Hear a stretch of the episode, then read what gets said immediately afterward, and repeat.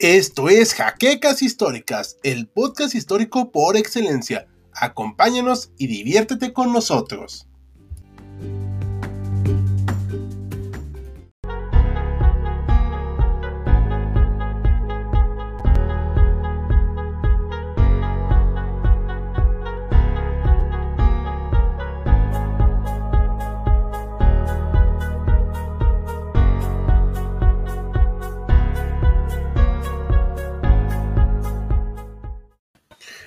Muy buenas noches a todos historiadores. Ah, te vemos por fin, Maximiliano. Y vamos a presentarnos un poquito. Yo soy Hal, que los ha acompañado acá en varios en vivo. Nos acompaña el doctor Mariano García, aquí que nos va a acompañar un ratito hoy.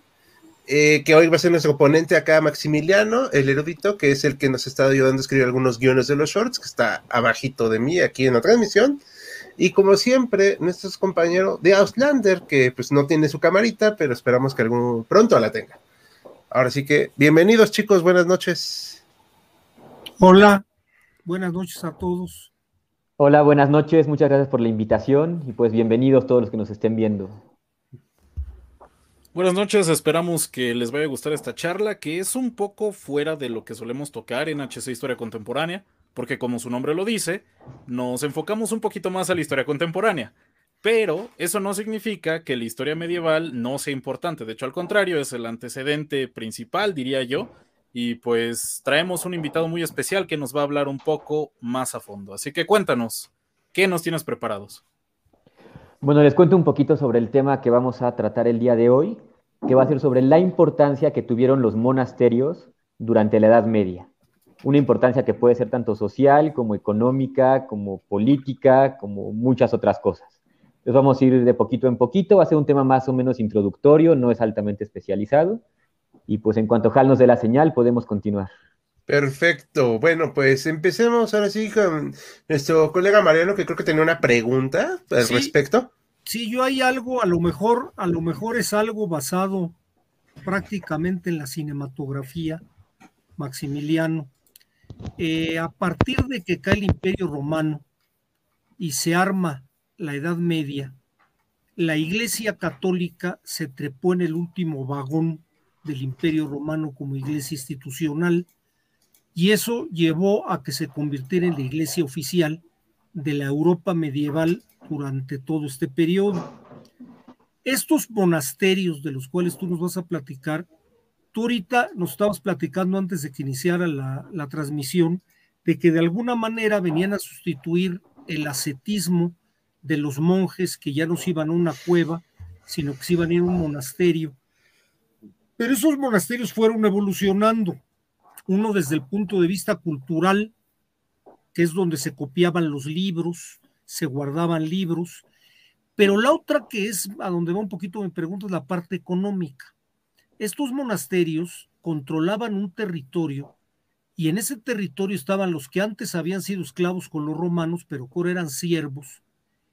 ¿Cómo era esta relación económica? ¿Había alguna relación económica? ¿Había algún control de los monasterios sobre el resto de la población que tuvieran que estarle suministrando? Porque alguien tenía que trabajar.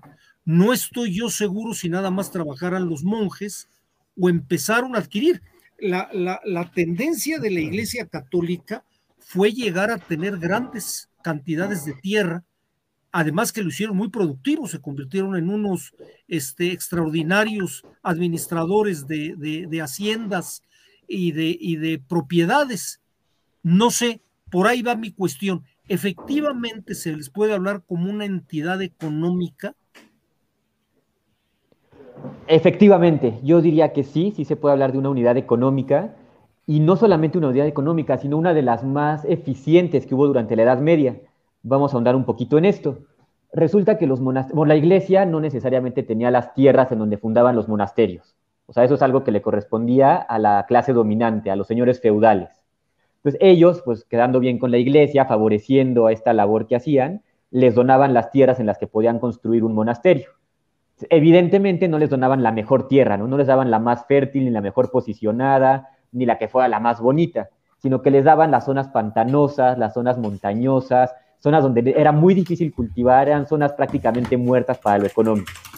nosotros desde nuestro punto de vista podríamos pensar que eso pues no le convenía a los monjes, ¿no? Ni a la iglesia, o sea, ¿de qué te sirve una tierra infértil? Pero resulta que es todo lo contrario. A los monjes les interesaba mucho esta parte de la mortificación de la carne, o sea, esta parte de trabajar, de sufrir, de dedicarse así al 100% a lo que iban a hacer. Entonces, estas tierras que iban a ser terrenos pues pantanosos, lodosos, no necesariamente fértiles, iban a ser ideales para lo que ellos querían. O sea, iban a transformarlos, iban a desamortizarlos, construían ahí la casa en donde iban a vivir, o sea, el monasterio, pero además lo iban a adaptar para poder vivir exclusivamente de ese terreno. Es decir, lo iban a adaptar para poder cultivar plantas, para poder cultivar animales, para poder vivir ellos mismos ahí, para dar al ojo a los, a los mendigos, a los viajeros. Entonces, esta unidad se va a convertir en una, pues en una cosa muy importante de la Edad Media porque van a ser completamente autónomos. La iglesia no los va a mantener, la gente del territorio en donde están tampoco los va a mantener, no necesitan absolutamente nada del exterior. Todo ellos lo producen ahí mismo, dentro del monasterio, o bueno, en las afueras, en los alrededores del monasterio, y va a ser realmente muy eficiente, incluso tal vez más que el mismo feudo, que depende de los feudos que están alrededor, que depende de lo que produzcan los campesinos y de que los defienda su señor feudal. Entonces, los monasterios van a ser realmente eficientes, o sea, es un método realmente nuevo, es muy novedoso para esa edad, y les va a funcionar muy bien. Tan es así que todo el producto sobrante, porque van a tener mucho, tanto en especie como en cualquier otra cosa, lo van a donar. De hecho, ahí nace el concepto que tenemos hoy en día de caridad, pues es algo que nace con la Iglesia Católica, específicamente con los monasterios. A todo lo que les sobre, todo lo que no necesiten, todo lo que no sea realmente necesario para ellos, lo van a donar para quien sí lo necesite. Entonces, no solamente van a ser autosuficientes, sino que incluso van a favorecer el florecimiento cultural de otros lugares, o sea, de la zona que los rodea. ¿Podemos circunscribirnos a donación o podríamos hablar de que empiezan a vender? No, o sea, sí puede haber intercambio de productos, algo que ellos necesiten y que venga de fuera, sí lo hay, pero algo así como algo lucrativo, no. No, no, no existe la donación, que es, o sea, totalmente sin fines de lucro. Pero algo así como enriquecerse a través de sus propios productos, difícilmente. Ok, ok. No era la idea principal. Ok, ok, ok. Gracias, Maximiliano.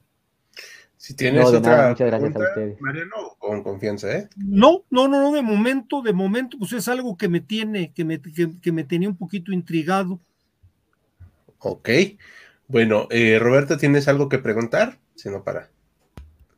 Bueno, yo tengo varias preguntas, pero yo creo que una de las más importantes es em, respecto también a las universidades, que bueno, justamente son un invento medieval, las universidades pero el conocimiento en sí yo tengo entendido que se resguardaba antes, primero que nada, en los monasterios. Entonces, ya establecidas las universidades o cuando se empiezan a establecer, ¿cuál es el papel del monasterio en ese aspecto? Bueno, el monasterio funge principalmente como un antecedente de la, de la universidad. ¿Por qué? Porque como bien decías, los monasterios se encargaban de preservar el conocimiento, tanto el antiguo, o sea, realmente de la antigüedad, como el que se producía durante su propiedad.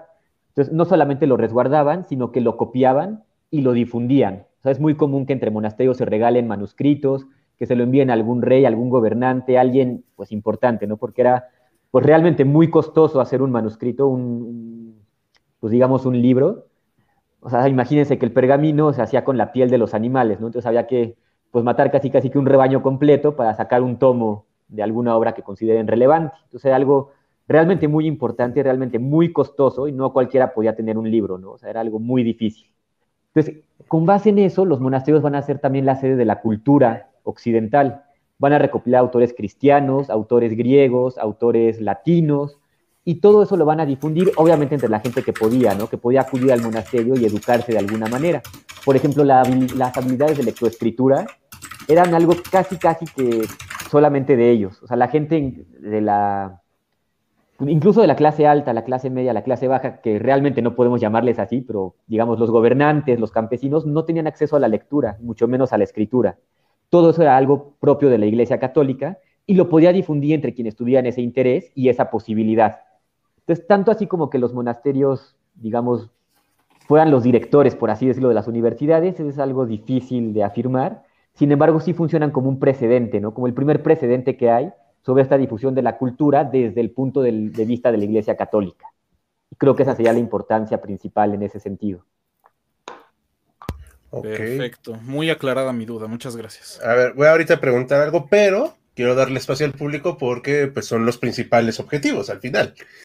¿Vale? Eh, eh, saludos. Si van a hablar de los templarios, por la importancia histórica, lo tocarán en otro programa. Eh, éxito ahí de parte de nuestro fan William Rivera. Ahorita vamos a ir pasando poco a poco los demás, las demás preguntas que vayan llegando. Correcto. De hecho, quiero agradecer mucho a William por hacer esa pregunta porque es un tema muy interesante que quería tocar. Sí. Ah, bueno, antes de que empieces, antes de que te encarreres, ¿tiene que ver con Assassin's Creed? ¿O no? Mm, no, no, no, casi ah, nada. Ah, bueno. Perdón, tenía que hacer ese chiste. Ya. Ahora sí ya me callo. Bueno, los templarios ya son algo bastante tardío dentro de la Edad Media, ¿no? El nacimiento de los monasterios es algo propio del siglo VI, finales del siglo VI, y los templarios pues ya es algo de la Baja Edad Media. Entonces, los templarios sí retoman todo este, este concepto de gente que tiene que ser autónoma, que tiene que dedicarse por completo a su religión, por completo a Dios, pero los monasterios, bueno, perdón, los monjes templarios van a tener una, un detalle muy particular, y es que además de ser monjes, van a ser guerreros. Es algo muy curioso, es algo muy extraño que se da dentro del catolicismo, porque como un monje que está dedicado a la paz, a la contemplación, pues va a dedicarse también a la guerra, ¿no? Y a, a defender la Tierra Santa, a defender a los peregrinos y pues a matar a los enemigos de la iglesia. Realmente parece algo muy contradictorio hasta cierto punto, pero si lo analizamos más detenidamente resulta que tiene mucho sentido. Los peregrinos que iban a Tierra Santa pues eran constantemente asaltados, eran asesinados, era necesario que la iglesia interviniera en ese sentido, y pues los templarios van a ser este brazo armado de la iglesia, que van a ser altamente eficientes, no solamente en el tema de la violencia, sino en el tema de la sobrevivencia tanto de ellos mismos como de la iglesia. Y es que obviamente, pues el Medio Oriente saben que está lleno de riquezas, los templarios se van a hacer con mucha riqueza y ahí sí va a haber de cierta manera un tema lucrativo, porque se van a convertir en grandes prestamistas durante la Edad Media y se van a extender por toda la Europa occidental y hasta un poco de la oriental. De hecho, había una infinidad de monasterios templarios a lo largo de Europa. No les he decir un número exacto, pero eran muchísimos, muchísimos monasterios templarios que funcionaban como prestamistas incluso para reyes. O sea, los reyes, por ejemplo, de Francia, tenían que pedirle prestado a los templarios y ellos financiaban lo que ellos les pedían.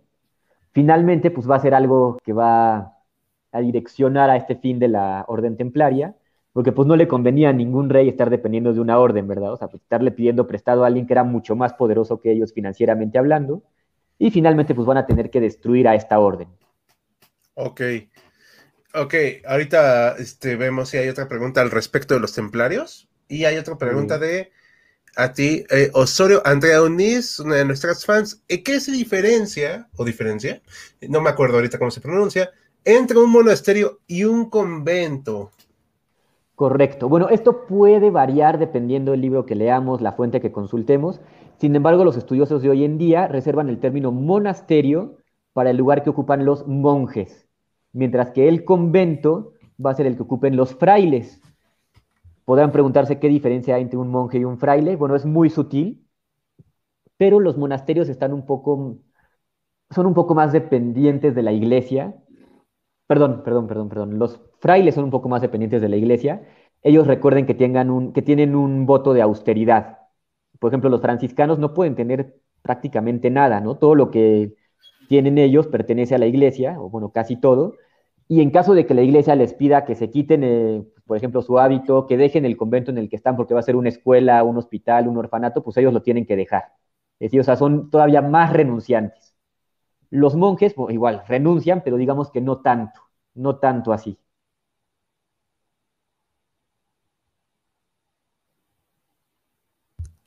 ¿Me escuchan? Sí. escuchamos. Ah, ok, es que la había silenciado sin querer y no estaba seguro. Ok. Ah, entonces esa es la diferencia. Mm, sí, bueno, solo para concluir, un detallito que me faltó. Ah. Generalmente las órdenes de los frailes se les conocen como órdenes menores, que pueden ser, por ejemplo, los franciscanos, pueden ser los dominicos, etcétera, ¿no? Y los monjes, pues pueden ser, por ejemplo, los benedictinos, los cistercienses, los mm. cluniacenses, por decir algunos ejemplos. Mm, ok, yo, yo no sé nada de ese tema, yo te voy a creer a ti.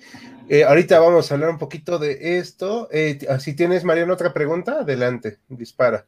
No, de momento no, no, no, no. no. Está, está bastante complejo el tema. La verdad es que yo no tengo ni, ni remota idea, pero vamos a ver otra pregunta. Bueno, otro comentario. Los monasterios templarios se llamaban encomiendas. ¿Esto es cierto? Mm, seguramente sí, realmente no, no lo podría afirmar, pero agradezco el comentario.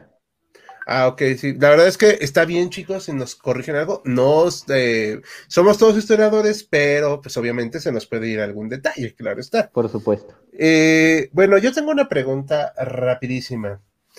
Eh, perdón. Mi gran referencia de monasterios son los que están, salen en nombre de la rosa, la verdad. Que se ha recibido muchos eh, halagos de que es muy, muy fiel a lo que era un monasterio, otros dicen que pues no tanto. La verdad me gustan la película y la novela, o sea, creo que ambos son muy buenos productos en su... Pero a mí me queda la duda si sí es un reflejo más o menos fiel de lo que era un monasterio o no. Bueno, para tocar este tema, creo que primero que nada tendríamos que reconocer a Humberto Eco, que, bueno, era un autor exquisito, ¿verdad? Estaba muy bien informado, muy bien documentado. Por supuesto que no es fácil de leer su obra, pero realmente yo diría que sí. O sea, un primer acercamiento a la vida monacal creo que sí podría ser a través del nombre de la rosa, porque, bueno, una de las, el lema de los, de los monjes benedictinos va a ser ora et labora. En latín quiere decir reza y trabaja, ¿no? Para fines prácticos. Y es que cada monje va a tener una vocación. Por ejemplo, puede ser que algunos sean buenos como herreros, otros pueden ser buenos como carpinteros, pueden ser buenos copistas, pueden ser buenos escritores, entonces cada uno se va a dedicar, además de rezar y de, o sea, dedicarse a Dios, pues se va a dedicar también a algo que pueda favorecer a su orden. Si es bueno pintando, pues bueno, él va a pintar. Si es bueno cultivando la tierra, entonces él la va a cultivar. Y creo que eso es algo que podemos ver muy bien, muy bien reflejado en el nombre de la rosa, ¿no? Vemos cómo cada monje tiene una, una tarea asignada y que desempeña pues bastante bien. O sea, que casi, casi, casi que se identifica con esa actividad. Sí, claro, o sea, algo que es muy interesante es ver cómo crean los libros, ¿no? O sea, eso a mí, eso es lo que siempre me ha gustado. O sea, mucho, la verdad. Me quedo con eso y que es como CSI, pero en Edad Media, o sea, está, está muy padre. Eh, aquí hay unos comentarios que yo, yo te insisto, yo no soy experto en Edad Media, eh, no, no, no lo presentamos apropiadamente, ahí sí es mi, error al menos. Maximiliano, el erudito, que es eh, personaje en HC, ha escrito los últimos guiones de temas medievales en los shorts, por cierto, los invitamos a verlos. Algunos blogs para nuestro blog, valga la redundancia. Y él se ha dedicado a estudiar la Edad Media, o sea, es mexicano, estudia la Edad Media. Muchos comentarios nos han llegado de que no debería estudiarlo siendo mexicano. eso es raro escucharlo, pero lo hemos escuchado, ¿sí o no? Pero por supuesto que sí. Pero ese es algo, es por eso que ahorita les voy a poner las preguntas que tengan hacia él, porque como insisto, yo no soy experto en el tema. A mí no me sacas de que en la Edad Media había pues caballeros, ¿no? O lo que aprendí en Age of Empires. A ver, Franz Córdoba, claro, encomiendas, porque mandaban por correr alimentos a sus familias. Ahí me queda la duda ¿qué quisiste decir, Franz. Si quisiste decir correr o cultivar, no sé, pero era algo similar por las era algo tenía que ver con las familias. Mm, bueno, me gustaría que Franz Córdoba se aclarara un poquito porque no entendí muy ah. bien la pregunta, o perdón, el comentario. Ah, ah, bueno, por aquí puso algo más de. Todos saben que el clérigo vendían las indulgencias por dinero, hasta ahora lo hacen, no tengo idea. Ah, bueno, aquí hay que diferenciar entre lo que es un sacerdote y lo que es un monje, que no necesariamente son lo mismo. Los mm. monjes son estas personas que renuncian a la vida mundana, renuncian a la vida terrenal y se dedican por completo, o casi por completo, pues a la vida religiosa. Los sacerdotes, a los que conocemos como clero regular, perdón, secular, ah, secular justo porque son parte del mundo, no renuncian por completo a eso, sino que son parte de la comunidad y son parte esencial de la comunidad, por lo menos medieval, cristiana. Hoy en día lo siguen siendo para quienes sigan siendo cristianos católicos, pero bueno, el punto es que el monje o el fraile renuncian por completo y no necesariamente tienen la facultad de perdonar los pecados o, bueno, de impartir cualquier sacramento, mientras que el sacerdote sí la tiene, o sea, puede dar la comunión, puede casar a la gente, puede dar los santos óleos, etc. El monje, aunque había renunciado a la vida mundana, a la vida terrenal, puede adquirir los votos del sacerdote y puede oficiar, por ejemplo, misas y hacer todo lo que ya expliqué anteriormente. Mm, bueno. en cuanto a la venta de indulgencias, pues hay algo más de los sacerdotes que de los monjes, aunque bueno, bueno, sabemos que llegó a suceder en algún momento, cosa que la iglesia no necesariamente aprueba. Ok, bueno, sí, yo, la verdad no quiero meterme tanto en esos temas, no soy ni católico, entonces, pero bueno, dime Mariano. No, perdón, hay una que me, que me surge ahorita, son, son eh, ahora sí cuestiones que, me brincan. Eh, hay, hubo eh, corrientes heréticas dentro del catolicismo en la Edad Media. Hay una que, que, pegó muy duro, que, pero que si mal no me equivoco fue en el siglo IV. No sé si eso sigue y si se llegaron a armar monasterios de esta corriente del monje arrio, del arrianismo. No sé ah. si... Sí, perfecto, muy, muy buena pregunta. Los los renunciantes los conocemos desde la antigüedad. de hecho, Constantino, el emperador Constantino y San Antonio Abad coinciden temporalmente, ¿no? Y bueno, San Antonio Abad es un renunciante muy conocido, muy importante para la tradición. Entonces, renunciantes, bueno, hemos conocido de toda la vida.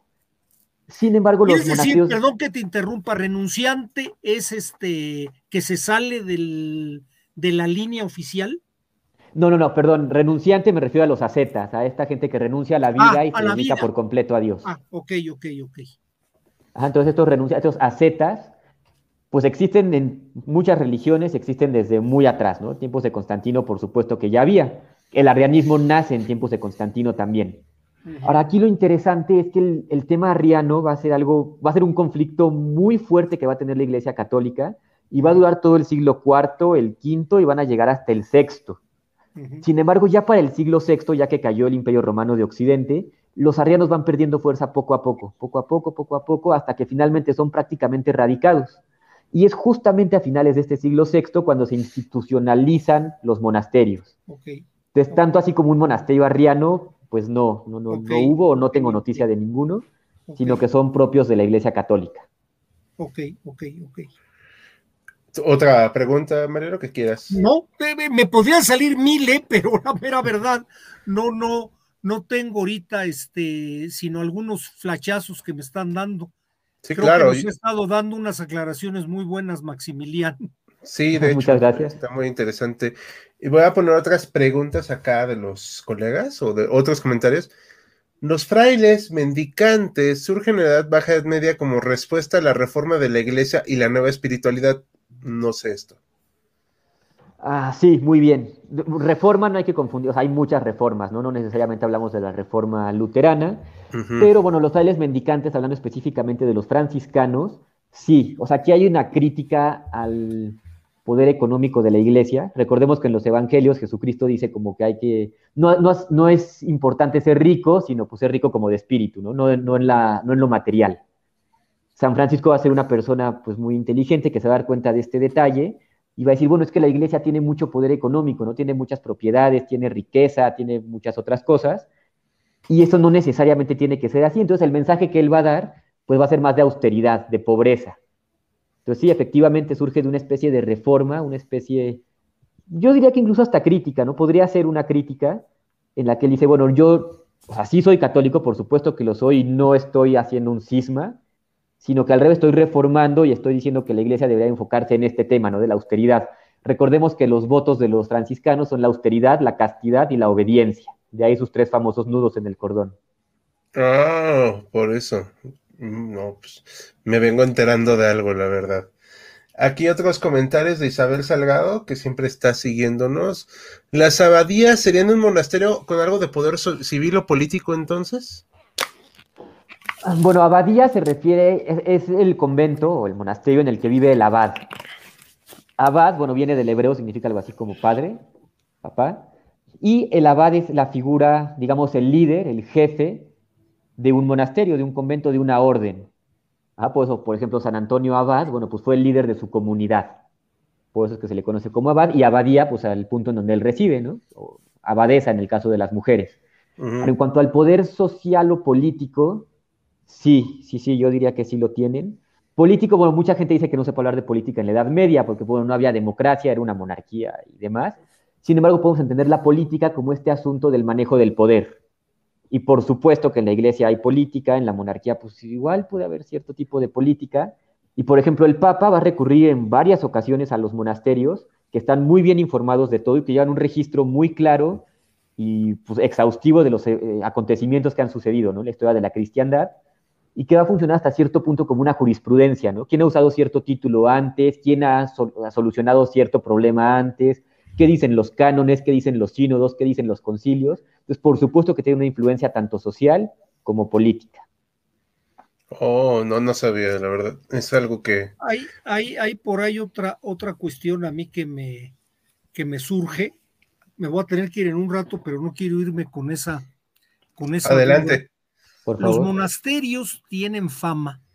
Me viene ahorita a la mente los clústeres que hay en Nueva York, de un convento que, que llevó algún millonario de la Cataluña medieval y que lo restauró ahí en, en precisamente en la zona del Harlem Alto en Nueva York. Y siempre han tenido mucha fama unos y otros por la parte arquitectónica. Esta construcción de los monasterios eh, de alguna manera reflejaba arquitectónicamente alguna corriente cultural o tenía alguna explicación, eh, pues a lo mejor hasta te podría yo decir medio esotérica, ya ves que por ahí había un libro que hablaba del misterio de las catedrales y que a lo mejor podían tener mensajes ¿Hay algo al respecto que, sin duda la arquitectura es muy importante para los monasterios. Ah, por un lado, como les decía anteriormente, van a estar, bueno, de preferencia en zonas alejadas, ¿no? O sea, no quieren estar en el centro de la ciudad, no quieren estar donde todo el mundo está, ¿no? Sino que quieren estar lejos de esta vida cotidiana. Y los van a construir, evidentemente, lejos de esa vida.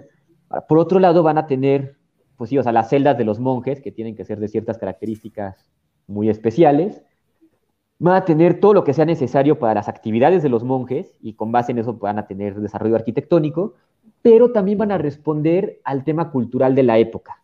Pues, por ejemplo, vamos a ver sobre todo en, Europa, obviamente en Europa, en Francia, en Italia, estas, por ejemplo, las gárgolas, ¿no? Las famosísimas gárgolas, que pueden representar como lo que uno va a ver en el infierno en caso de que se porte muy mal y que, bueno, te incitan a portarte bien, O sea, los peregrinos que van pasando por ahí, que pueden alojarse incluso en los monasterios, en los conventos, pueden ver un discurso de la doctrina católica, ya sea bueno, ya sea malo. Con malo me refiero a lo negativo, ¿no? A los demonios, a las gárgolas, al infierno, como también pueden ver a los ángeles, a la Virgen, etcétera, ¿no? Entonces sí, claro que van a responder a estilos arquitectónicos y a corrientes tanto de pensamiento, filosóficas, religiosas, y pues un muy... O sea, había un mensaje en la construcción estos monjes buscaban un, mensaje, eh, podríamos decir, este, arqueológico, ¿no? Este, arquitectónico para que la gente viviera dentro de ese ambiente ascético, ¿no? O, piadoso, si podría ser.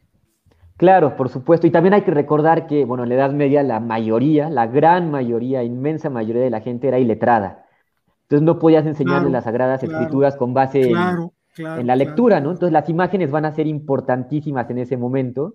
Se le va a llamar la Biblia Pauperorum, si no me equivoco, es decir, la Biblia de los pobres.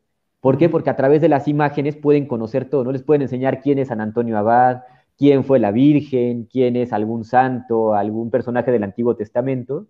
Y ahí la iconografía va a ser importantísima, ¿no? Podemos ver a Moisés con su báculo y las tablas de la ley podemos ver a San Pedro con la llave de plata y la llave de oro, a San Pablo con la espada con la que lo decapita, ¿no? Y eso va a ser muy importante para que el público, para que la gente que está conociendo esto, pues los pueda identificar y sepan más o menos cómo imaginarse a los personajes de los que les están hablando.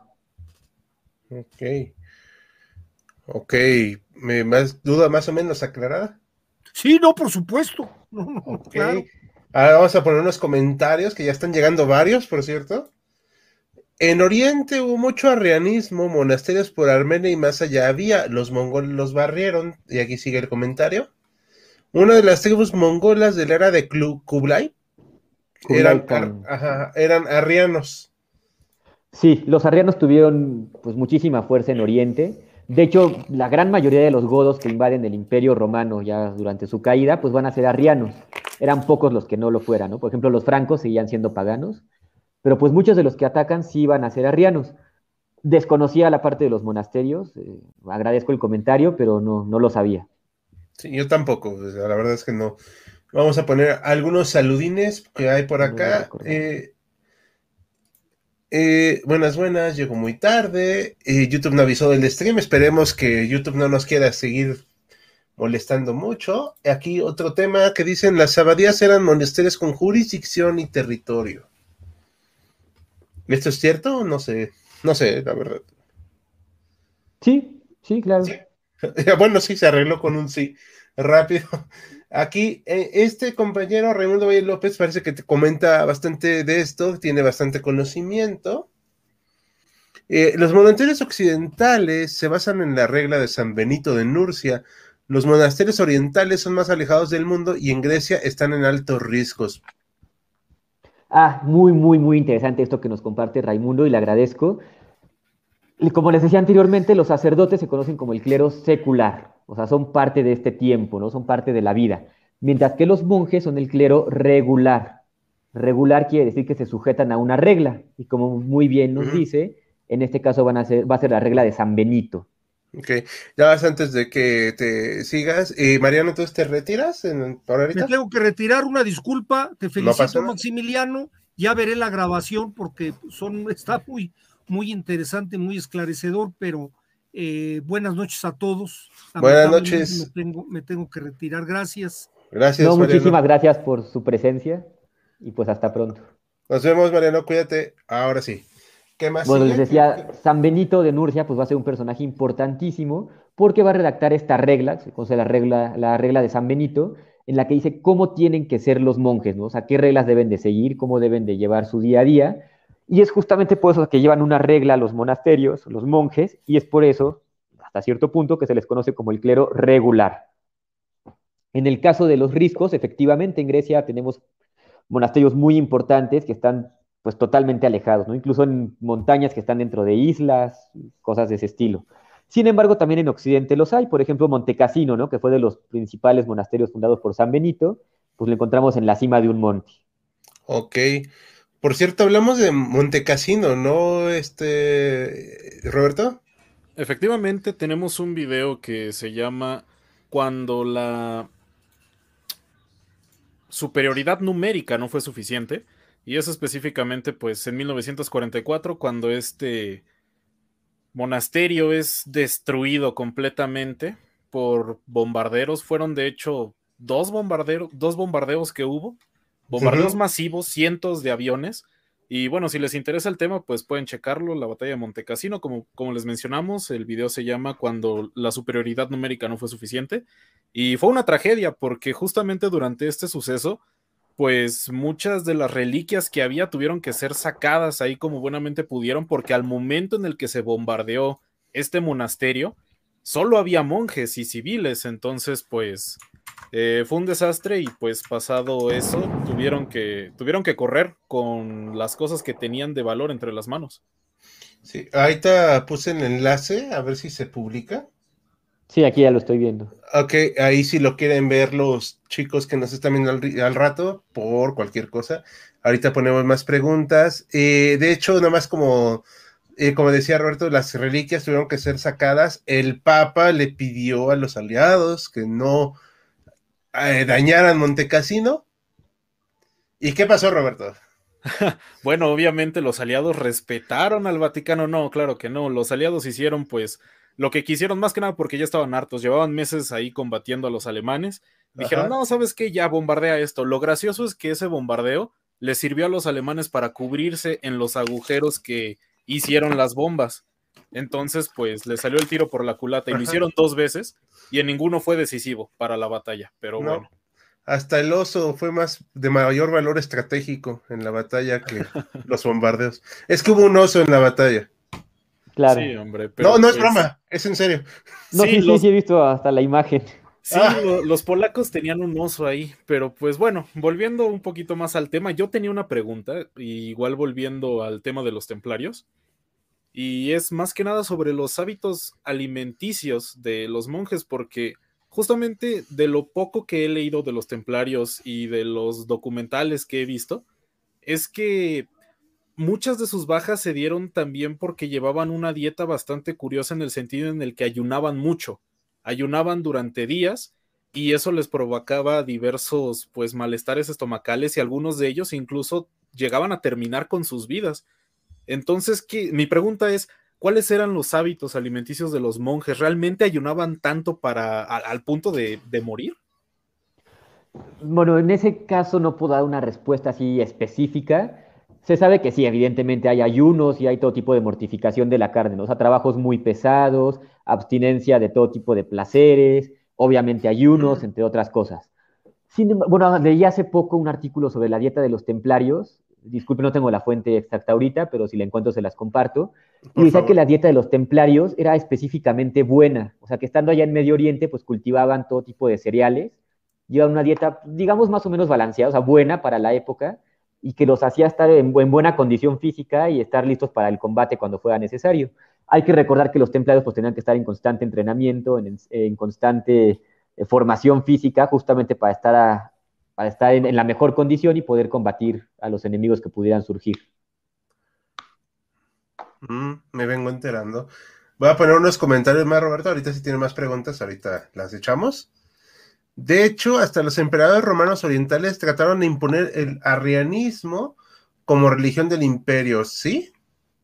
Sí, bueno, en el caso del oriental, creo que podríamos matizarlo mucho, porque Constantino va a ser un emperador que defiende el catolicismo de manera férrea. De hecho, va a expulsar a los arrianos, va a formar una serie de edictos, los va a favorecer mucho a los católicos. Una vez que muere Constantino, sus tres hijos van a heredar el trono en diferentes partes del imperio. Dos de ellos van a ser católicos y uno de ellos va a ser arriano.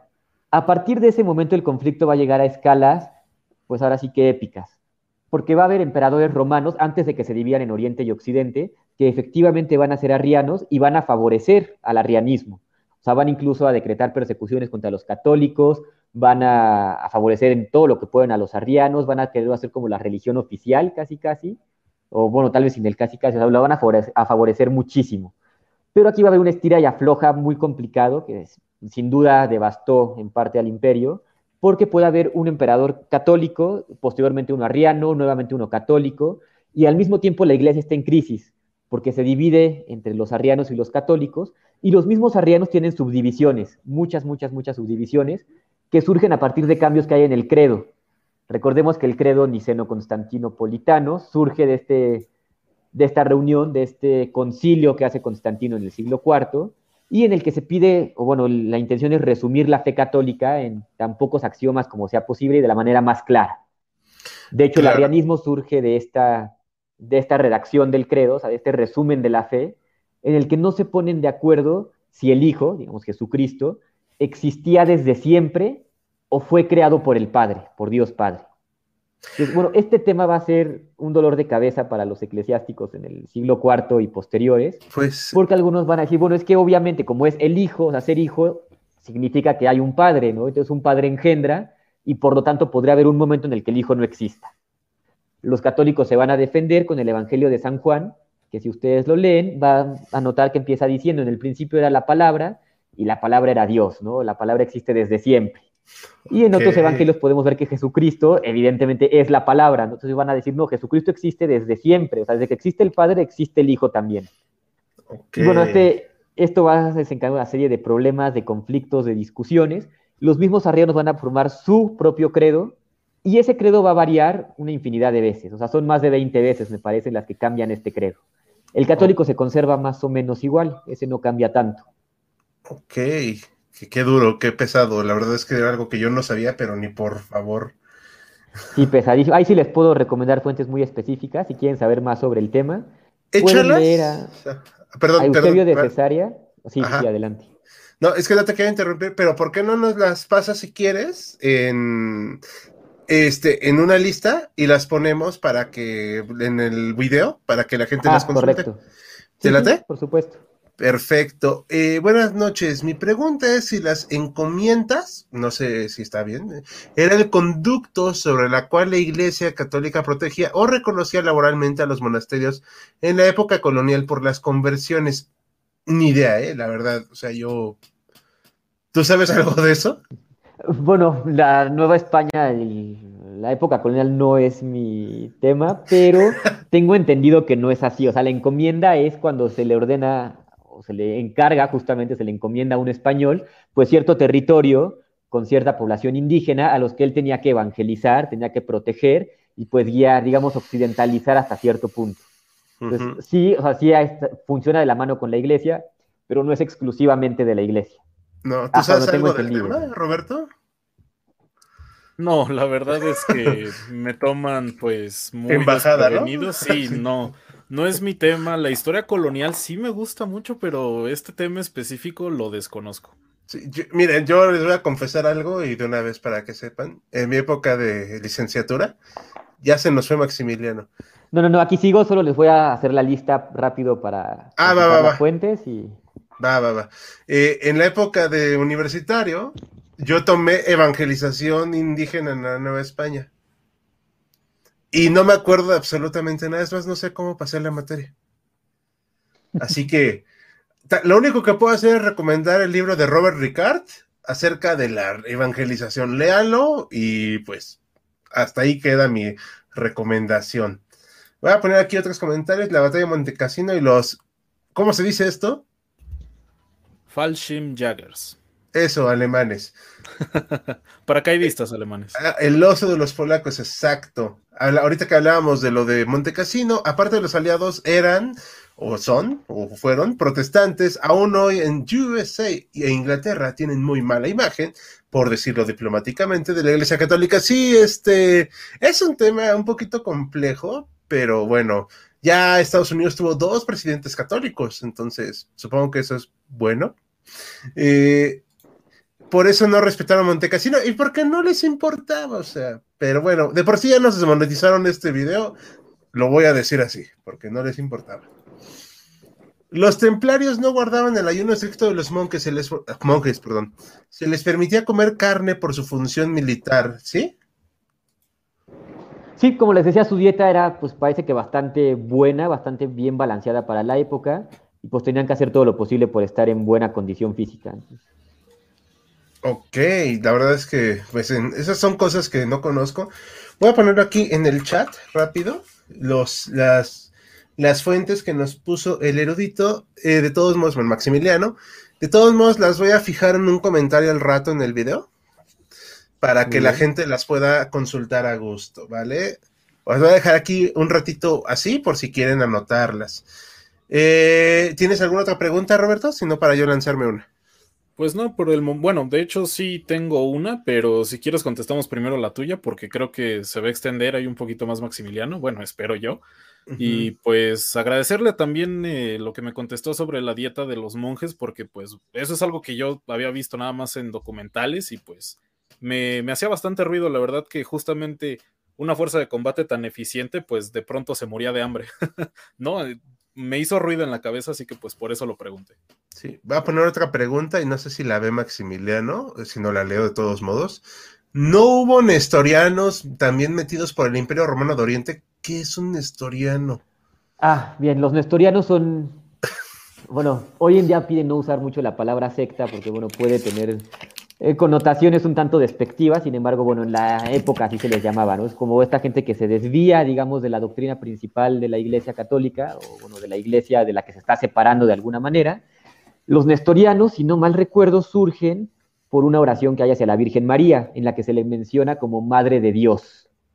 Entonces, esto otra vez desencadena una discusión impresionante, porque van a pensar, van a discutir qué tan correcto es llamarle a la Virgen María Madre de Dios entonces, unos van a decir, bueno, es que cómo puede ser la Virgen María, que es humana, madre de Dios, que Dios pues creó todo, ¿no? O sea, no es lógico. Otros van a decir, bueno, a ver, a ver, a ver, Jesucristo es Dios, la Virgen María es madre de Jesucristo, por lo tanto, es madre de Dios. Y negar que es madre de Dios sería negar la propia divinidad de Jesucristo, ¿no? Entonces, bueno, es un tema que daría para muchísimo tiempo. Los nestorianos, evidentemente, se van hacia Oriente, y pues sí, van a estar por allá un rato. Órale, la verdad, sí, son discusiones que en mi vida se me hubiera ocurrido tener, salvo en una... eran, muy quisquillosos con, esos asuntos. Sí, solo se me ocurrió. El tema de los nestorianos, si no mal recuerdo. Ah, perdón, no, no, adelante. No, no, no, solo se me ocurría tener esas discusiones con una cerveza en la mano, ¿no? O sea, la verdad es que no lo pensaría yo para algo tan serio, pero creo que sí fue muy serio. Muy, muy, muy serio. O sea, imagínate otro cisma del tamaño de los arrianos, pues, sería algo desastroso. Ahora, para finalizar con el tema de los nestorianos, no estoy del todo seguro, pero me parece que es en la obra de Marco Polo que él mismo relata que en sus viajes encuentra comunidades nestorianas, obviamente en Oriente. Mm, ok, aquí voy a poner una pregunta de Kevin Méndez. Eh, se me hace una muy buena pregunta, la verdad. ¿Tuvieron el alcance los monjes de modificar la Biblia católica? Alguna vez leí que en los monasterios los traductores de manuscritos cambiaban en ocasiones las palabras o frases. ¿Es cierto esto? Oh, ok, creo que esa pregunta es muy interesante y creo que hay que dividirla en dos partes. Primero, la parte segunda, porque sí es cierto esto que los monjes pues eran los encargados, casi casi que los únicos encargados de difundir la, la información, o sea, de copiar los manuscritos. Y aquí hay que aclarar varias cosas. El monje no necesariamente sabía leer, o sea, tal vez solamente estaba copiando los símbolos que él veía y no sabía qué es lo que él estaba difundiendo en algunas ocasiones. ¿Cómo que no sabían leer? Digo, hay muchos, hubo muchos monjes que efectivamente, ¿no? Leían la Biblia, leían cualquier otro libro y lo copiaban. Pero podía llegar el caso en que el monje no supiera interpretar los signos que él veía, sino solamente copiarlos. Entonces, eso, eso es muy interesante, hay que tomarlo en cuenta. Y por otro lado hay que tomar en cuenta que lo que hoy en día conocemos como una interpolación, es decir, que cuando estoy copiando yo le meto algo de mi propia cosecha o le puedo incluso quitar algo que a mí me convenga, pues, hoy en día lo vemos muy mal, ¿no? O sea, va totalmente en contra de la propiedad intelectual, es algo pues malo. Sin embargo, en la Edad Media no se tenía ese concepto, o sea, como digamos de la autoría y todas esas cosas. Entonces era frecuente que los monjes modificaran los manuscritos. Por ejemplo, en el caso de Platón, de repente dice como es que Dios es el único, ¿no? Una cosa así. Y sabemos que Platón pues vivió en una sociedad politeísta, entonces es muy probable que se haya referido a los dioses y no solamente a un dios. Entonces, bueno, eso puede suceder. Ahora, en el tema de la Biblia, yo creo que es más difícil que suceda porque recordemos que son las sagradas escrituras, ¿no? O sea, son, o sea, es el libro más sagrado que pueden tener los monjes e incluso hay amenazas, ¿no? Como aquel que cambie una sola palabra de este libro, pues va a ser terriblemente castigado, o sea, no le conviene cambiar esto. Sin embargo, de autores clásicos, pues sí, sabemos que hay muchas interpolaciones, sabemos que faltan algunos fragmentos, pues, pueden pasar, ¿no? Todo este tipo de situaciones. Ok, qué, duro. Y otra pregunta de la, porque es más importante lo que digan también ahorita los usuarios.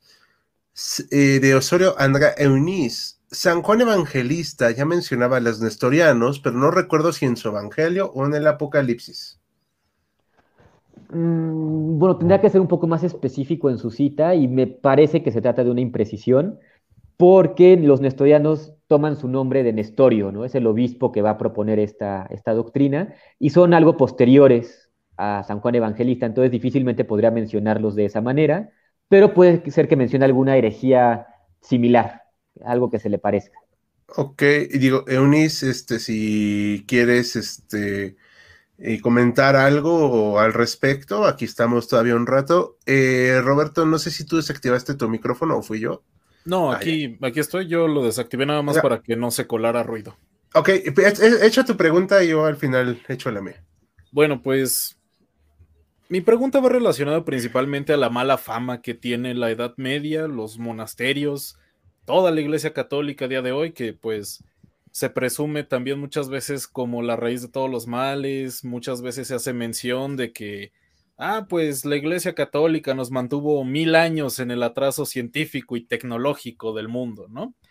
Entonces, pues, ¿de dónde surge este pensamiento? Que pues quiero pensar que las personas que estamos aquí hablando de esto, sabemos que la Edad Media fue todo lo contrario, de hecho, pues fueron unos genios en la física clásica y en la mecánica, eh, nada más hace falta ver pues la cantidad de aparatos que tenían en el medievo.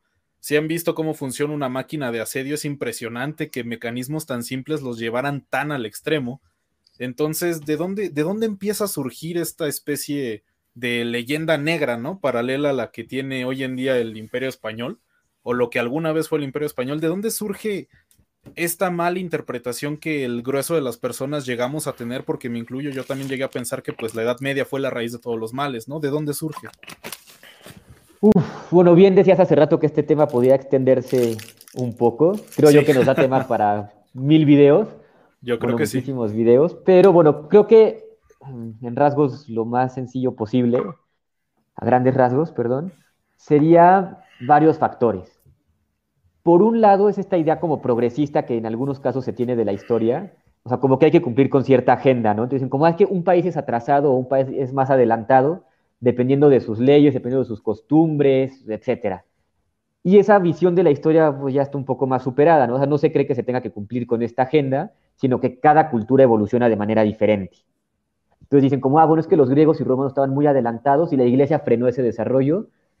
Pues no, o sea, por un lado esa, esa visión ya se superó, y por otro lado yo diría que la iglesia más bien rescató mucho de ambas culturas, tanto de los griegos como de los romanos y de algunas otras de la antigüedad. O sea, basta con esta parte de los manuscritos, que pues, invaden los pueblos germanos, destruyen todo a su paso o gran parte de lo que encuentran, y es la misma iglesia la que va a resguardar este conocimiento, o sea, el poco que se pueda salvar, o lo mucho que se pueda salvar, ellos lo van a resguardar, ellos lo van a copiar, ellos lo van a difundir, y en gran parte es gracias a ellos que todavía lo tenemos, ¿no? que conservamos muchos escritos hasta hoy en día. Entonces, en ese, en ese sentido, creo que la iglesia forma, juega un papel fundamental en el caso de la cultura. Ahora, los monasterios, como les decía anteriormente, tenían esta misión, por así llamarlo, de la, de la caridad. Estaba leyendo hace poco un autor que menciona que no existía el concepto de caridad para los romanos o para los griegos, ¿no? Para culturas de la antigüedad. O sea, no existía este concepto así como de vamos a tener un edificio específicamente para curar a los enfermos, para dar asilo a los huérfanos. Simplemente no, o sea, no lo tenían como tal. Cuando surgen los monasterios, cuando la iglesia comienza a apoyar a los marginados sociales, pues surge este concepto también, ¿no? Como de ayudar al prójimo, ayudar al necesitado, darle asilo a aquel que no tenga casa, etc. Ahora, por otro lado, y coincido totalmente con Raimundo, surge este tema de la, durante la ilustración del Renacimiento, que es siempre que cae un sistema, el sistema que lo, que lo va a sustituir le va a echar tierra, ¿no? O sea, cae la monarquía y la democracia va a decir, ah, la monarquía es lo peor que había, mejor sean como nosotros y no como ellos. Y efectivamente, ya desde el siglo XV, si no mal recuerdo, se empieza a hablar de la Edad Media, así, o sea, una edad que está entre unos y otros, es decir, entre los avanzadísimos romanos y griegos y nosotros los renacentistas, ¿no? los que estamos retomando toda esa cultura. Entonces, estos mil años que los van a separar, ellos los van a ver como algo totalmente oscuro, ¿no? O sea, es como un medio tiempo en el que el progreso y la civilización se detienen por completo, cosa que hoy en día vamos a ver que no es del todo cierta. Sí, es un tema más complejo. y tenemos un par de videos en el canal de Edad Media que son de nuestra época arcaica. Así, es, no sé, digo, porque son los primeros experimentos que hicimos, no tiene nada de malo decirlo. Pero también tenemos varios shorts que escribiste acerca de la Edad Media que han estado surgiendo. Eh, cada 15 días aproximadamente los temas medievales le hemos dado esta ventana, que yo creo que pues, está muy bien para que vayan viendo. Así que, pues el más reciente es de Carlomagno, y hay otra acerca de que qué tan oscura fue la Edad Media, etcétera. Creo que son shorts que les pueden dar como una idea, ¿no? Más o menos. Sí, totalmente de acuerdo. Ah, también creo que aquí las otras comunidades cristianas, pues, contribuyen a esta leyenda negra, ¿no? O sea, lo que van a decir los luteranos de los católicos no siempre va a ser muy amable. Puede ser que encuentren alguna cosa que sucedió y pues la van a agrandar o la van a exagerar. Eso también es muy importante tomarlo en cuenta. Sí, claro. Ah me bajé el volumen del audífono, pero ya estoy escuchando bien. San Juan habla de los Nicolaitas en el Apocalipsis. Creo que va a dirigir esta respuesta a Eunice de lo de los Nestorianos. nestorianos sí. Sí, perdón, es que estoy medio ciego y no veo bien. Nos mandan saludos XD. Hola, señor XD.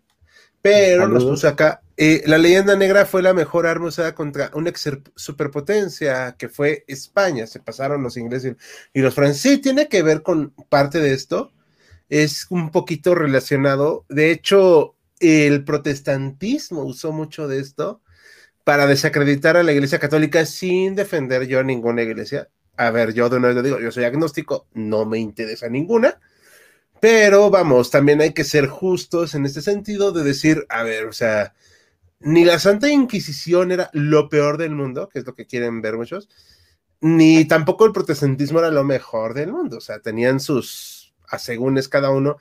Y en este sentido, por ejemplo, hay una orden que yo quería por eso preguntarte acerca de los monasterios, la orden de los jesuitas, y porque, o sea, esta orden es muy tardía, ¿no?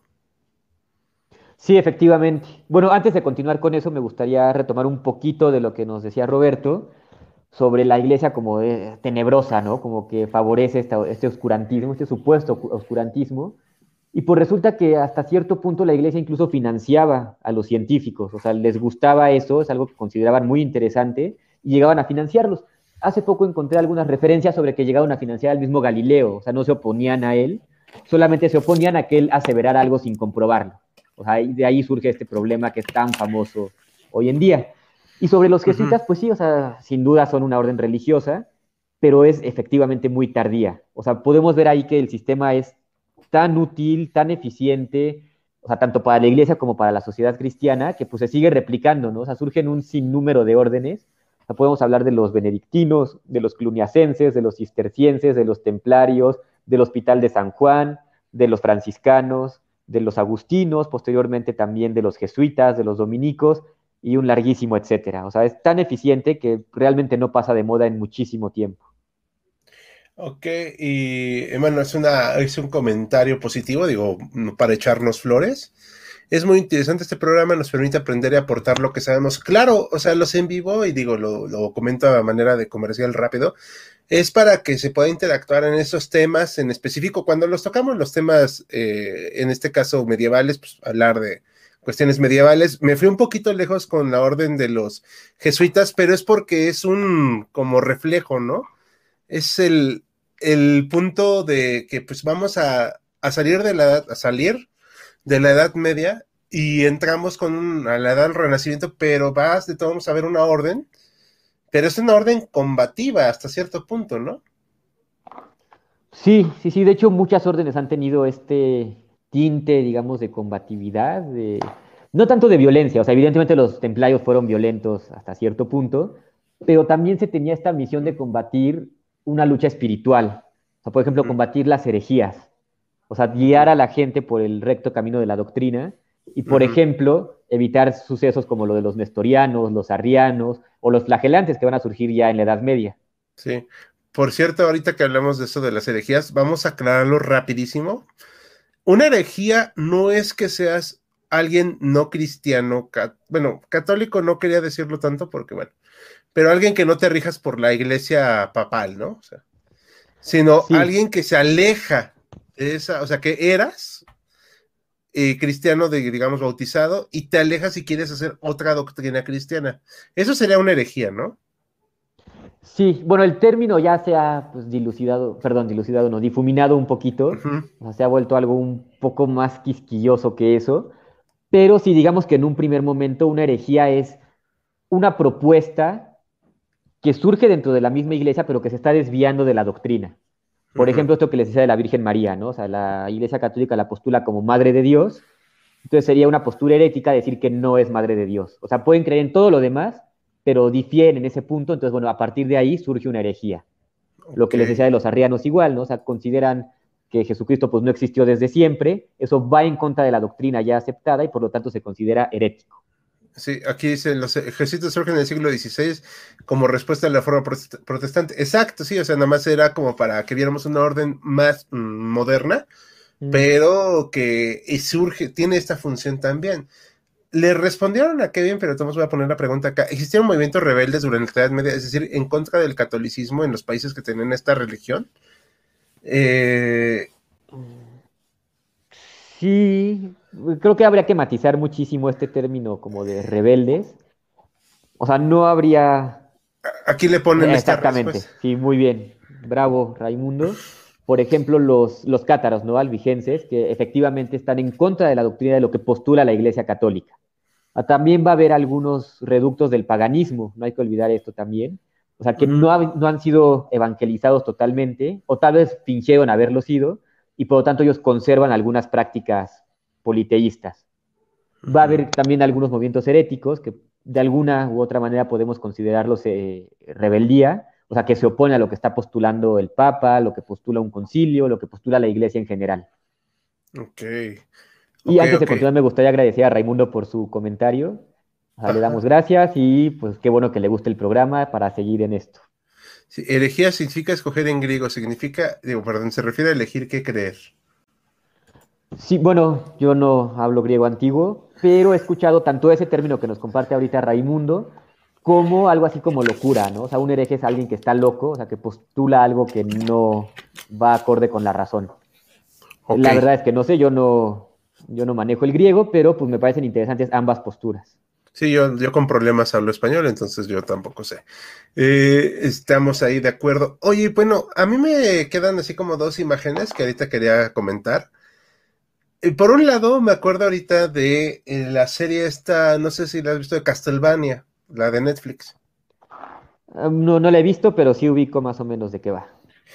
Bueno, en la serie, y esto es como parte de esta cuestión de lo de la iglesia, etcétera, muestran que apresan a la esposa de, Drácula por ser este, científica, por ser acá, no sé qué, etcétera. O sea, pero la, y la arrestan, no se cuenta así, luego, luego, este, curas católicos, este, sacerdotes, y, e inmediatamente la, a la hoguera, ¿no? O sea, ya sabes. Eh, esto funciona, o sea, si era así realmente. No, no, no, aquí caemos nuevamente en el sensacionalismo de los medios y en esta tradición de la leyenda negra. Está muy difícil de funcionar como, como postulan ahorita, ¿no? Por ejemplo, eso de las persecuciones como inmediatas, ¿no? Así de que fulanito es brujo o es bruja, hay que hacia la hoguera literalmente en cuanto se pueda, pues es más del luteranismo. Por ejemplo, de países protestantes como Alemania, como Estados Unidos, pues tenemos las famosas brujas de Salem, ¿no? La Inquisición por parte de los católicos funcionaba muy diferente, se requería un proceso en el que se interrogaba, en el que se veían las pruebas, qué evidencias hay, lo que sea, y la misma iglesia no tenía la facultad de ejecutar a alguien. O sea, hay que recordar que lo que postula la iglesia católica, pues este mensaje de paz, de amor al prójimo, de no matar a nadie, o matar lo menos que se pueda, tal vez. No matar, ¿no? Es lo más, lo más apto. Entonces la iglesia lo que hacía es interrogar, o sea, decía, a ver qué fue, quién nos está acusando, por qué están diciendo esto, cuáles son las bases. Ellos hacían todo el proceso y determinaban, ¿no? O parece ser que es inocente o parece ser que es culpable. Una vez que se tenía esto, se iban con las autoridades y eran las autoridades quienes decidían qué hacer con el, con el acusado, ¿no? En caso de ser hallado culpable. Las autoridades podían quemarlo, ejecutarlo, perdonarlo, multarlo. La multa era muy frecuente. se le multa, se le da una advertencia y se le deja continuar con su vida. Sí, claro, de hecho siempre se hace esta idea de, ay, es que luego, luego nos van a mandar a la Inquisición, que no sé qué, o sea, es algo ya muy cliché, como dato que yo me acuerdo, en la Nueva España, la iglesia solo condenó de manera real a un indígena. Si no mal recuerdo, es a Puxteca Tlailotla. Y aún así le fue, le fue muy mal al que lo enjuició. Efectivamente, se dice, bueno, o sea, e-, ellos no habían sido previamente evangelizados, no se están desviando de la doctrina porque pues no la tenían originalmente. Entonces se pide que sean mucho menos severos en este sentido y que se instruya a los indígenas por esta, por esta fe que les están impartiendo. Ahora, otra cosa que mencionabas es que persiguen a la esposa de Drácula por ser científica. Es otro error que hay que desmitificar. no es cierto que alguien por el hecho de pensar, por el hecho de favorecer a la ciencia iba a ser perseguido, ejecutado y torturado y demás, ¿no? No, no, no, está muy lejos de eso. Como les decía, hay incluso indicios de que la Iglesia Católica financiaba los estudios científicos, o sea, los encontraba interesantes, eran buenos, los difundía, los financiaba. Sin embargo, si hay casos, por ejemplo, el de Galileo, se sabe que lo financiaban a él, y es cuando él empieza a afirmar cosas sin poderlas comprobar, que la iglesia dice, bueno, espérate tantito, ¿no? Hay, hay que ver aquí qué onda, y hay que ir más despacito y ver que sí y que no. Ok, de hecho la Inquisición surge para proteger a los acusados de ser linchados por el pueblo llano, ya que se habían dado casos de linchamiento público sin pruebas. No tengo idea, la verdad. Ah, bueno, aquí podemos ver, de hecho aquí mismo en el AGN, para los que viven en México, pueden ver los procesos inquisitoriales y pues son realmente interesantes, ¿no? O sea, ¿qué se le pregunta al acusado? ¿Cómo, o sea, quién lo está acusando? También es importante, o sea, ¿por qué lo estás acusando? ¿Qué hay detrás de todo eso? Y pues es una investigación exhaustiva. Podemos ver incluso aquí a, Guillermo, ¿no? En el caso de El nombre de la rosa, todo este, todo este proceso que lleva a cabo para investigar un solo caso. Mm, creo que se nos fue el sonido de Hal. ¿Ya? Ya. Sí, se escucha. Ah, eh, perdón, es que tiene un botoncito acá mágico mi micrófono, entonces no estoy seguro luego si lo aprieto o no. A ver, ya. Eh, ahorita que me dices el nombre de la rosa, hay, hay dos cosas como que muy típicas y muy interesantes de la concepción de los monasterios, Edad Media, bla, bla, bla. Bueno, ahorita que, y lo que hablábamos de la idea de las discusiones en cuanto a las escrituras y a el papel de Jesucristo, bla, bla, bla, no me voy a poner a discutir eso, pero hay una parte que dicen que si Jesús reía o no. Exactamente. Y, y uno, o sea, yo, o sea, insisto, si yo tengo una cerveza en la mano, lo voy a discutir. O sea, pero en el plan de, pues, vamos a hablarlo así como estamos ahorita tranquilos, ¿no? O sea, sin nada que cambie al mundo. Pero y era en serio, o sea, y bueno, sí reía.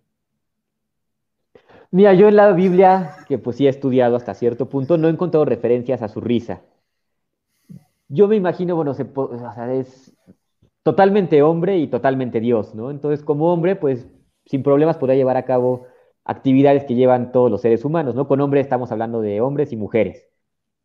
Pero bueno, también podemos decir, bueno, pues pecar también es algo que hacen los hombres y las mujeres, entonces también pecó, bueno, ahí podríamos entrar en muchísimos, muchísimos, muchísimos conflictos, ¿no? Entonces, Sí, en la Biblia no se encuentra, o hasta donde yo sé, no hay ningún indicio así como que te digan, bueno, sí se rió, bueno, comía tal cosa, ¿no? O sea, pues, por ejemplo, sí dice, no es impuro lo que sale de la boca del hombre, sino lo que entra en ella. Perdón, al revés, no es lo que entra, sino lo que sale de ella, ¿no? ah, Entonces, ahí podemos ver, muchos lo interpretan como, ah, bueno, entonces los cristianos sí pueden comer cerdo, o algunos otros animales que los judíos no podían, ¿no? Y hay otros que interpretan y dicen, no, no significa eso, bueno, es todo un tema. Entonces, el caso de la risa como tal, yo no lo he encontrado en ninguna fuente cristiana antigua, no te sabría decir nada de eso, pero sí te puedo contar de algunas discusiones que surgen tanto en el catolicismo como en algunas otras religiones, ¿no? Les decía el caso de la Virgen María, si es o no Madre de Dios, el Hijo si existía al mismo tiempo o no que el Padre. Algunos dicen que incluso los bizantinos llegaron a discutir cuántos ángeles cabían en la cabeza de un alfiler. Ese ¿Qué? como tal yo considero que tal vez es un poco menos trascendente que los demás, pero hay que tomar en cuenta que las discusiones que tenían antes, por ejemplo, en torno al Hijo, en torno a la Virgen María, pues sí podían cambiar drásticamente el- la doctrina, ¿no? Por ejemplo, esto que les decía de la Virgen María, si es madre de Dios o no es madre de Dios, puede tener cambios muy significativos. Creo que uno de los mejores ejemplos que podemos tener aquí es el del cisma de Oriente, cuando se Mm. separa la Iglesia Católica de la, ori- de la Iglesia Oriental. Y no me lo van a creer, pero es por una, ni siquiera palabra, sino algo que va después de la palabra, es un, es un sufijo. por la Y imagen. es que, es que lo que pasa es que en el credo, como lo conocemos hoy en día, se habla del Espíritu Santo y se dice que desciende del Padre y del Hijo. Sin embargo, en la Edad Media hay un pequeño error de traducción, un pequeño error de interpretación, es algo que puede suceder, y se dice que el Espíritu Santo desciende del Padre, Hijo.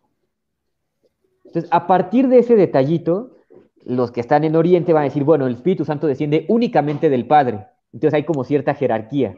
Mientras que los que están en Occidente van a decir, no, desciende del Padre y del Hijo, y por lo tanto son iguales todos.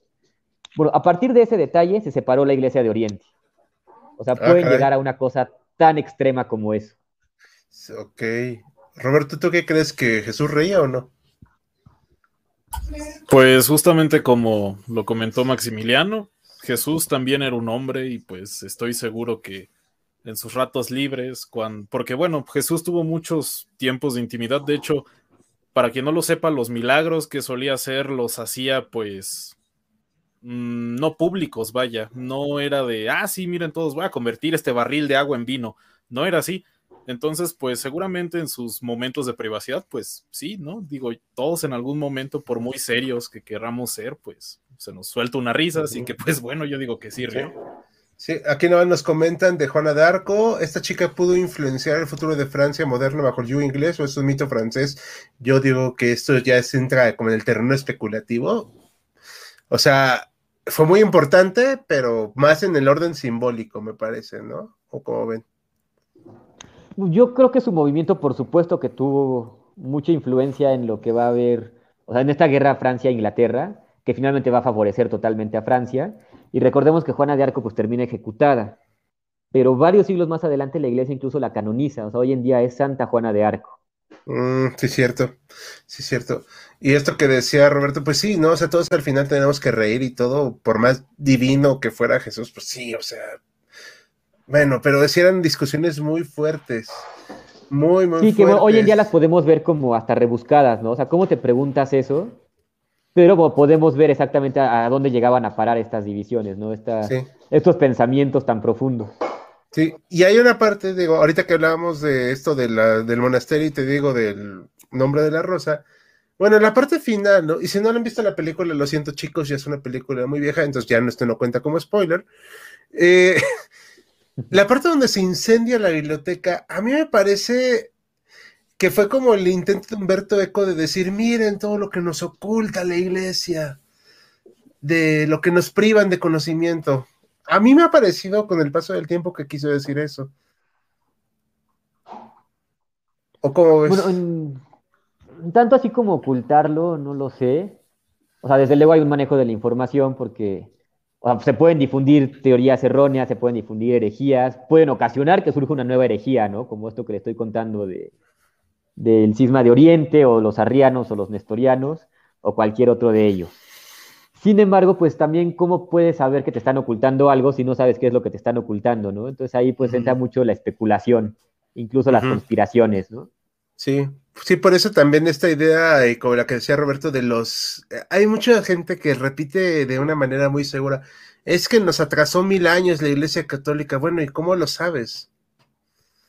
O sea, como si hubiera otra línea del tiempo con la que nos pudiéramos comparar, ¿no? Ajá, o sea, ¿cómo lo mides? ¿Es cuantificable? ¿En qué sentido? O sea, ¿ya, ya tendríamos la patineta de volver al futuro o cómo? O sea, son cosas que sí me hacen como que rascarme un poco la cabeza, que digo, no, no tengo idea cómo llegan a esas conclusiones, porque al final, bien que mal, gran parte de la humanidad está más o menos en la misma onda, pues, tecnológica. Digo, más o menos, ¿no? O sea, tampoco vamos a decir que todos son exactamente iguales, pero, por ejemplo, digo, para poner una idea rápida, no, en, la, en Japón no hubo una gran presencia de la iglesia católica ni nada. Y hasta el siglo XIX, pues no eran más que señores feudales con posesión de tierras, o sea, y nada que ver con la iglesia. De hecho, creo que el sistema moral que predomina, no solo en Occidente, sino en gran parte del mundo, pues está basado justamente en los diez mandamientos, ¿no? Sí, entonces eso es muy, peculiar. Eh, Roberto, ¿tienes alguna otra cuestión, pregunta, comentario? Yo la verdad hasta el momento estoy bastante bien con lo que me han respondido, así que pues eso. Sí, sí, no, yo no digo que no es un personaje histórico a Juana de Arco aquí para Raimundo, solamente que eh, la idea de si hubiera sido más trascendente o no, o sea, eso ya es el terreno de la especulación que yo quería evitar, precisamente porque pues no, no tengo idea, ¿no? Y pues de Juana de Arco yo sé a partir de la campaña de Age of Empires 2 y de la película de Mila Jovovich, nada más. ¿Han visto esa película, por cierto? No, la verdad no la he visto. ¿La recomiendas? Si te quieres reír, sí. Ok, lo tomaré en cuenta. Ok, eh, eh, a ver, aquí por último, esta, los eh, claro, es lo que comentaba al principio este Maximiliano. Los libros eran poco accesibles para la población corriente por su precio, ya que aún no existía la imprenta transcribir un libro, perdón, era un trabajo largo, si no estoy mal. No, no, no estás mal. Era un trabajo manual y pues cada libro costaba un buen de trabajo hacerlo. Me gustaría que nos estuviéramos un poquito en ese tema de la transcripción y difusión de los libros. A ver. El pergamino se hacía con base de piel de animal. Tomen en cuenta que había que matar por lo menos una oveja, una vaca, para hacer unas cuantas páginas, y no es que solamente una, y tomen en cuenta lo que cuesta el ganado, ¿no? Entonces, simplemente desde ahí ya es algo muy inaccesible. Por otro lado, ya que se tiene la piel, pues hay que pasar por una serie de procesos que la hagan usable, o sea, que se pueda utilizar para este, para este fin. Por otro lado, pues hay que, hay que tener un monje que dedique gran parte de su tiempo a transcribir un solo libro, ¿no? Un solo texto. tiene que aprender a copiar los signos, tiene que interpretar, tiene que pasar pues días y noches haciéndolo. Luego hay que empastar este libro, hay que encuadernarlo y pues bueno, es todo un proceso. O sea, un libro sí era totalmente inaccesible, ¿no? Es algo, un objeto muy, pero muy valioso en ese tiempo. Exactamente, pues sí, la verdad sí es algo, era muy privativo. Hoy en día, pues con los medios de producción ya enormes, pues ya es totalmente distinto, ¿no? Pero bueno, ¿y algo más que quieras preguntar, Roberto? Les digo, yo por mi parte ya hice las preguntas, o al menos las que, pues sí, la verdad más, más tenía ahí la cosquilla de preguntar y pues agradezco que te hayas tomado el tiempo de venir y pues respondernos tanto a nosotros como a la audiencia. Mm, ok, aquí una última pregunta. Eh, ¿El papiro no estaba hecho de fibra vegetal? Efectivamente, el papiro está hecho con, bueno, estaba hecho con fibras vegetales y el pergamino con material animal. Oh, oh no sabía. Por último, eh, voy a poner eh, de películas medievales, dice aquí Eunice, la única que me gusta es de Arn el Caballero, creo que así se llama. Eh, no, la he visto, pero le agradezco Osorio. La voy a buscar, sí. Su sugerencia, claro. Sí, Dice Isabel, existía la imprenta. Gutenberg hizo la de tipos móviles justo a la vez que aparece la pulpa de celulosa y eso hizo accesibles los, accesibles, perdón, los libros. Insisto, no tengo idea. Ese comentario es muy interesante porque de hecho hay historiadores que postulan que la Edad Media termina con el invento de la imprenta. O sea, llega a tener esa importancia en la cultura occidental que hasta dicen que puede finalizar ahí esa etapa. Sí, siempre hay mucha especulación en cuándo termina la Edad Media. Que nunca sabremos si Juana de Orca, Juana de, Ar de Orca, ¿eh? Juana de Arco hablaba con Dios. Bueno, ahí les va la anécdota de por qué me hace reír tanto la película de Juana de Arco. Aparte de que es muy mal actuada. Eh, Juana de Arco, rápido, más, esto es rapidísimo. Se encuentra, este, está presa. ¿Ok? Y le dice eh, llega ahí como que el Espíritu Santo o, una deidad, no sé, o sea, ahí está medio confuso. Y le dice, ¿por qué crees que hablas con Dios, no? O sea, porque sí, ya ves que... Entonces, ella dice que sí, que la espada, que se encontró la espada y que habló con Dios. Le dice, a ver, pudo haber muerto un caballero, se le pudo haber caído un caballero, alguien se le pudo haber olvidado la espada, pero tú decidiste que la única explicación lógica era que Dios mismo haya traído la espada a ti. Y si no crees que es un poco soberbio creer que eres tan importante para que Dios hable contigo exclusivamente. Y así. O sea, por eso la verdad es que esa es la única razón por la que la película vale la pena verla, por la forma en que te hace cuestionar si Juana de Arco realmente, pues, este, tenía una noción de lo que estaba haciendo. Vaya. Pero es malísima la película, así de tipo cine B. Es como Resident Evil, pero menos feo. Y hasta cae en el sensacionalismo, ¿no? Por lo que veo, en esta leyenda negra incluso. Sí, John Malkovich es el del fin de Francia. Está ahí rarísimo eso. Sí, es una cosa. Pero bueno, eh, ¿algo más con lo que quieras concluir, Max, para despedirnos? No, pues agradecerles a ustedes por la invitación, por tener este espacio, que espero que haya sido de utilidad. Evidentemente pude haber cometido algún error y agradezco al público si en algún momento lo corrige o si aporta más del tema. Y por supuesto agradecer a la audiencia, que espero que se interese más en estos temas medievales, que hace falta todavía en Latinoamérica. Sí, exacto, estoy de acuerdo porque todavía nos falta mucho. Roberto, ¿algo que quieras comentar? Pues agradecer una vez más em, la presencia de Max en este directo y pues también muchas gracias a quienes estuvieron viéndonos, a quienes participaron, un saludo especial a todos ellos. Muy bien. Yo por mi parte saludo también al doctor García que se fue más temprano. Esperamos que vea esto. Eh, ahorita ya este, vamos a dejar las preguntas de lado. Esperemos poder responderlas luego en el chat rápido, en la aplicación. Pero por mi parte, pues yo me despido Agradezco mucho a Max. Va a estar eh, escribiendo y, y, ya narrando, ¿no? Algunos shorts, nos comentaba. Es correcto. Entonces van a escuchar su armoniosa voz en el futuro, el próximo año ya. Y no se olviden que tenemos más contenido, más videos y pues estamos en contacto. Por muy pronto y por para nombre de todos, nos despedimos. Hasta la próxima, chicos. Chao, chao. Chao, hasta luego. Hasta luego. Ah.